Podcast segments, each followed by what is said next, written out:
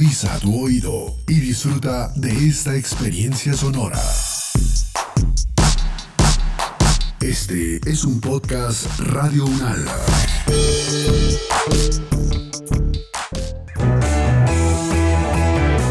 Salud Unal contigo y Control F. Tips para no comer cuentos. Con acciones pequeñas cambiamos el mundo.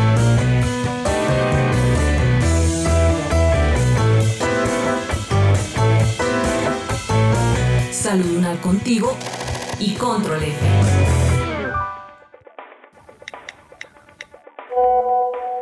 Hola André, ¿cómo estás? Hola Juancho, ¿qué más? Oye, qué bueno escucharte otra vez como el mismo de siempre. ¿Ya pudiste terminar los trabajos? Uy, André, por fin. Es que creo que me excedí un poco también. Me puse a hacer más cosas de las que podía y no saqué ni un minuto para mí estas semanas. Al menos pude terminarlo, pero ya entregué y si vieras cómo me fue de bien. ¿Y Fer?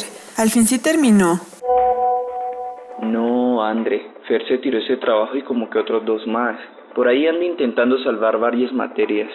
A mí me preocupa es que es que él cae en cualquier cuento que le dicen por ahí y nada que aprende. Hmm, pues no se acabó el mundo como Fer creía, pero sí se le acabó la vacancia a él. Es que es muy chistoso que él caiga en tanto cuento. Uy, sí, ese Fer es un caso. Si sigue así va a terminar solo. Nadie le va a creer nada. Claro, y uno quedarse solo debe ser muy triste y aburrido. Sí, André. Y hablando de la soledad que ha sabido don Pacho, pobre señor todo solito en medio de esta pandemia. Sí, pobrecito, es que la familia de él vive muy lejos y no han podido visitarlo desde que comenzó todo esto. Yo hace poquito lo vi en la tienda y parecía como triste. ¿Y si lo llamamos? Sería buenísima idea. Digámosle a Fer que yo creo que la familia de él es amiga de don Pacho.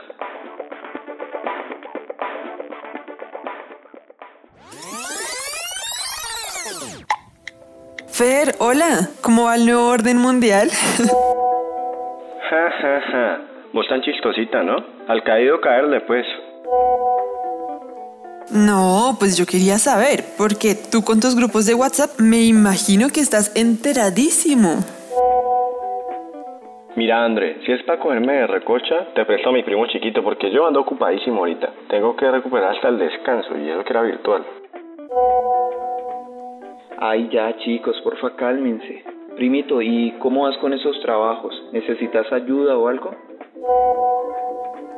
No, pues Juancho, me ha tocado duro estos días, ¿sabes? La profe me puso un montón de trabajos que para recuperar lo que había perdido, pero bueno, ahí voy. Poco estresado con tanta cosa, hasta gastritis me ha dado. Ay, Fer, qué pena. No sabía que estabas así. Yo no quería hacerte sentir mal. Era solo por molestar. No queremos quitarte mucho tiempo.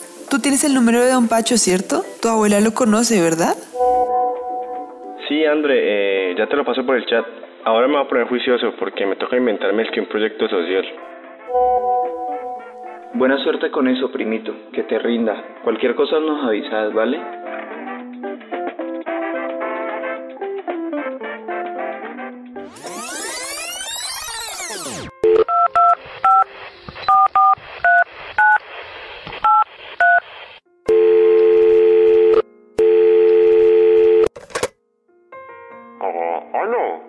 Hola, Don Pacho, ¿cómo está? Habla con Andrea, la hija de Marta, aquí de la Torre D. Ay, mijita, yo muy bien para no preocuparla. ¿Y usted cómo ha estado? ¿Le, le pasó algo? No, Don Pacho, no, no se preocupe, todo anda muy bien. Solo quería llamar a saludarlo. Con Juan queríamos saber cómo ha estado usted todo este tiempo. Tan queridos ustedes, muchachos. Yo hace rato que nadie me llamaba a este número. Es que hoy en día todo el mundo usa celulares y hacen videollamadas y esas cosas, pero pues yo todavía no he entrado en esa moda. Ay, don Pacho, no me diga. ¿Y entonces cómo hace con sus nietos? ¿No los ha podido ver? No, mijita. Pues es que hacia distancia mi hija no me puede explicar cómo es que funciona eso de los videos. Con eso es que la gente se llama. Ay, don Pacho, no me diga. Entonces usted no se ha visto con su familia desde que comenzó la pandemia? No, mija. Desde que comenzó todo esto no he podido ver a mis chinitos. Y vos no te imaginas la falta que me hace ver a Sarita, la más pequeña. Es que si yo supiera cómo contestar esos videos, pero me queda muy difícil. Don Pacho, precisamente por eso yo lo llamaba para decirle que Juan y yo estamos a su disposición en lo que podamos ayudarle. De pronto comprar el mercado, ir a la farmacia o cualquier otra vuelta para que usted no tenga que estar saliendo tanto. Eh, mija, muchísimas gracias. Yo lo voy a tener muy en cuenta. Salúdame a Juan y también a Martica.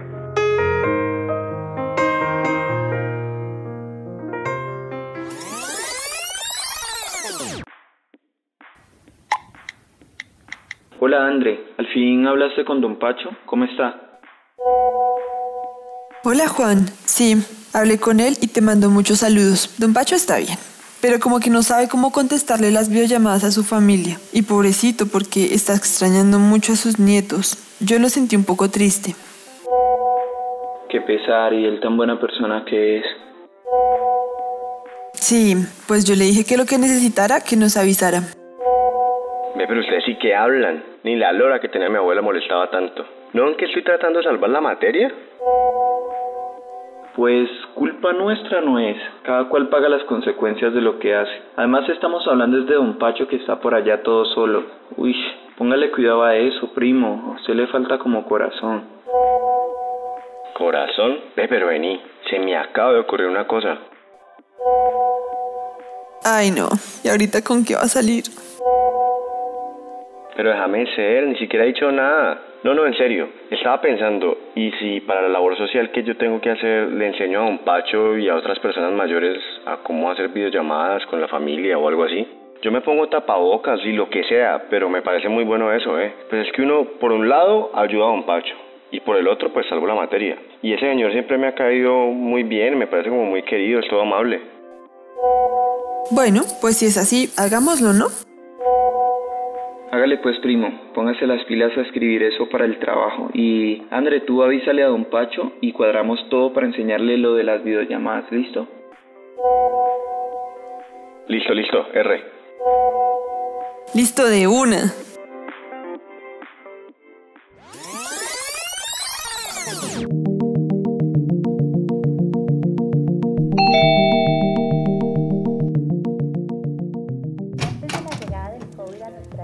Fernandito, mi hijo, qué alegría verte. ¿Cómo ha estado tu abuela? Hola, don Pacho, lo mismo digo yo. Ella muy bien, ¿y usted cómo ha estado? ¿Cómo va todo? Bien, mijo. No, adelante, adelante. Pero tiene bien puesto el tapabocas. Sí, sí, señor, juicioso como siempre. Pero, don Pacho, présteme el baño, yo me lavo las manos antes de hacer la visita. Y para que estemos más seguros, por favor abramos las ventanas y así tenemos el espacio bien ventilado. Claro que sí, mijo. Te agradezco mucho por ser tan precavido. Pues mira, Fernandito, no te imaginas el favor tan grande que me estás haciendo. Yo siempre he querido aprender a usar bien eso de las videollamadas. Es que no hay nada como verse con la familia. Escucharlo está bien, pero nunca es lo mismo que poder verlos. No se preocupe, don Pacho, que después de estas clases usted va a terminar hecho un duro en el tema. Vea, páseme el celular y verá. Es que yo con el que es. Veamos pues, mijito.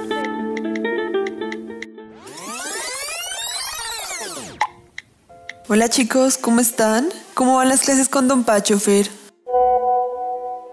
Hola André, todo súper bien, ¿sabes? Pues es que con este maestro aprende cualquiera. Ya Don Pacho tuvo la primera llamada solito con los nietos y está tan feliz, no te imaginas.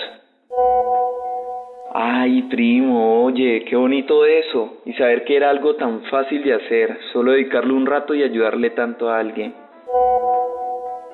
Sí, Fer, de verdad yo estoy muy orgullosa de ti. Es raro que yo diga esto, pero es verdad. Muchas gracias, Be. Pues la verdad me tocó aprender a las malas. Sí, que uno se puede organizar y hacer las cosas bien, pero estoy contento. Me la voy muy bien con Don Pacho y ya con él le estamos enseñando a otras dos personas más. Bueno, lección aprendida, Pri. Entonces, ¿ya pudiste resolver el tema de la materia? Sí, viejo Juancho, ya todo quedó solucionado y estoy muy motivado con el proyecto social. Si vieras que hasta la profe me felicito y todo. Bueno, pues con tal de que no les vayas a lavar la cabeza a ellos con tus ideas raras, todo está bien. pues mira, yo no te puedo prometer nada. Ellos solitos se van dando cuenta de la verdad.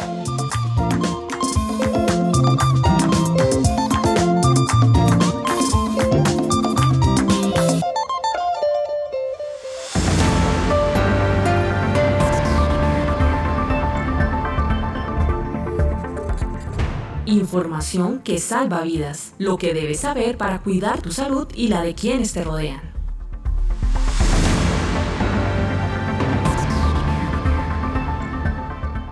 Pertenecer a una comunidad es un privilegio que muchas veces no valoramos. En las ciudades grandes suele pasar que muchos vecinos no se conocen o no están pendientes los unos de los otros debido a todas las ocupaciones de la vida cotidiana. Durante la pandemia por COVID-19, las personas mayores han sufrido grandes dificultades, no solo por lo que el virus significa para su salud, sino por los fuertes cambios que han ocurrido en la manera en que nos relacionamos con los demás. Esto hizo que al principio de la emergencia sanitaria muchos quedaran totalmente incomunicados con sus familias. Sin embargo, estas personas, al igual que todos los seres humanos del planeta, se han venido adaptando y nos han sorprendido con habilidades que erróneamente llegamos a pensar no tenían. Queremos invitarles a que conozcan la experiencia del Centro de la Comunicación Humana y los talleres y encuentros que han realizado con personas mayores. Para ello escucharemos a Judy Constanza Beltrán, fonoaudióloga, psicóloga y coordinadora del programa Mentes en Acción. Mentes en Acción es un programa de estimulación lingüística, cognitiva y comunicativa para los adultos mayores. Se realiza en el Centro de la Comunicación Humana de la Universidad Nacional. Llevamos más o menos 13 años realizando este programa, el cual fue producto de una tesis de grado del programa de fonodiología. En el momento se realiza de forma virtual y pueden encontrarnos a través del correo cch o a nuestra línea WhatsApp 311-796-3636. Realizamos eh, ciclos de dos meses de duración con 16 horas de entrenamiento virtual para todos los adultos mayores que quieran participar en este programa. Eh, son bienvenidos. En cuanto al uso de las plataformas virtuales, el equipo del programa en un primer momento pensamos que no se iba a poder realizar, que realmente los adultos mayores no iban a sentirse cómodos con el uso de plataformas virtuales, pero tras su implementación nos dimos cuenta que los adultos mayores también se adaptan a estas nuevas tecnologías, que si bien en un primer momento les cuesta un poco de trabajo aprender, realmente se adaptan igual que nosotros, igual que las personas jóvenes, que los adolescentes, que los niños. Entonces realmente ha sido una experiencia bien gratificante, pues de enseñarles a manejarlas y pues muchos nos manifiestan su agrado porque realmente eso les ha facilitado el poder participar del programa desde distintos lugares y pues también se han habituado incluso para realizar otras actividades por medio virtual. Consideramos que no es un obstáculo el uso de plataformas en adultos mayores que requiere un proceso consciente de aprendizaje, pero que ellos se adaptan bastante bien a su utilización.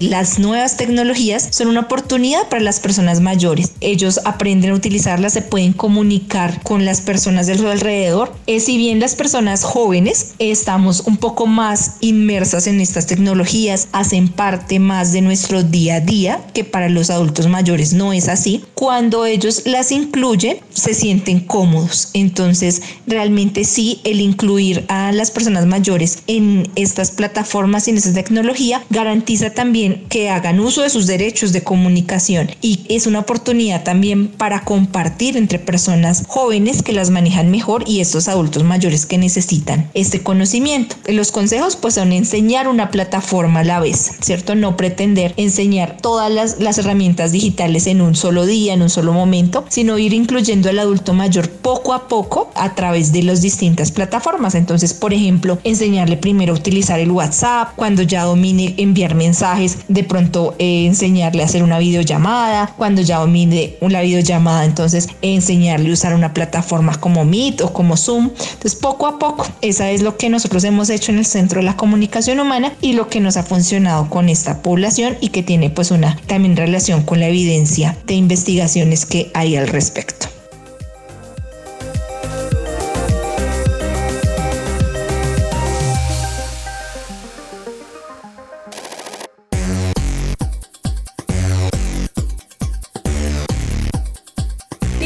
Dejemos de comer cuento con Control F.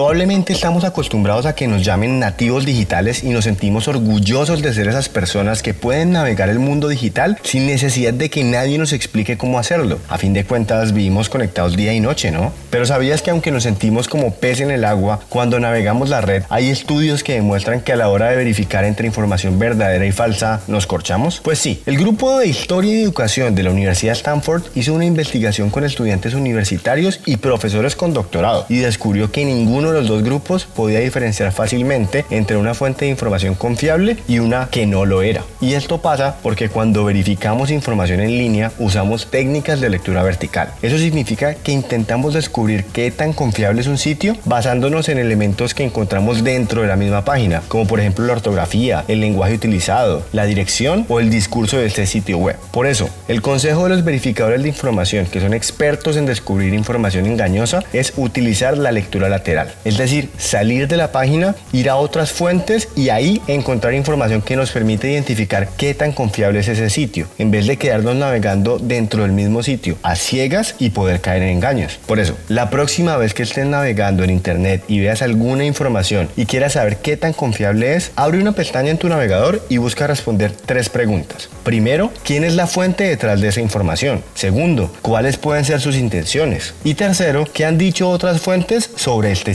Si somos capaces de responder estas tres preguntas sin problema y todo pinta bien, podemos sentirnos más tranquilos con la información que habíamos visto. Pero si no encontramos nada o hay algo que no pinta tan bien, es mejor dudar. Y en lugar de seguir leyendo, lo mejor es buscar una fuente más confiable.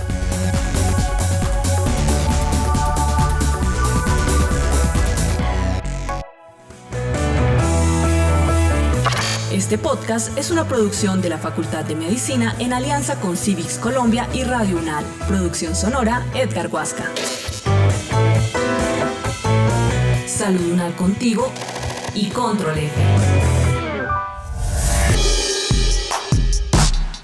Las opiniones aquí expresadas son de entera responsabilidad de sus autores y solo comprometen a los realizadores de este podcast. No representan necesariamente el pensamiento de Radio Unala ni la posición oficial de la universidad. Este y otros podcasts en nuestro sitio web podcast.unradio.unal.edu.co. Universidad Nacional de Colombia, proyecto cultural, científico y colectivo de nación.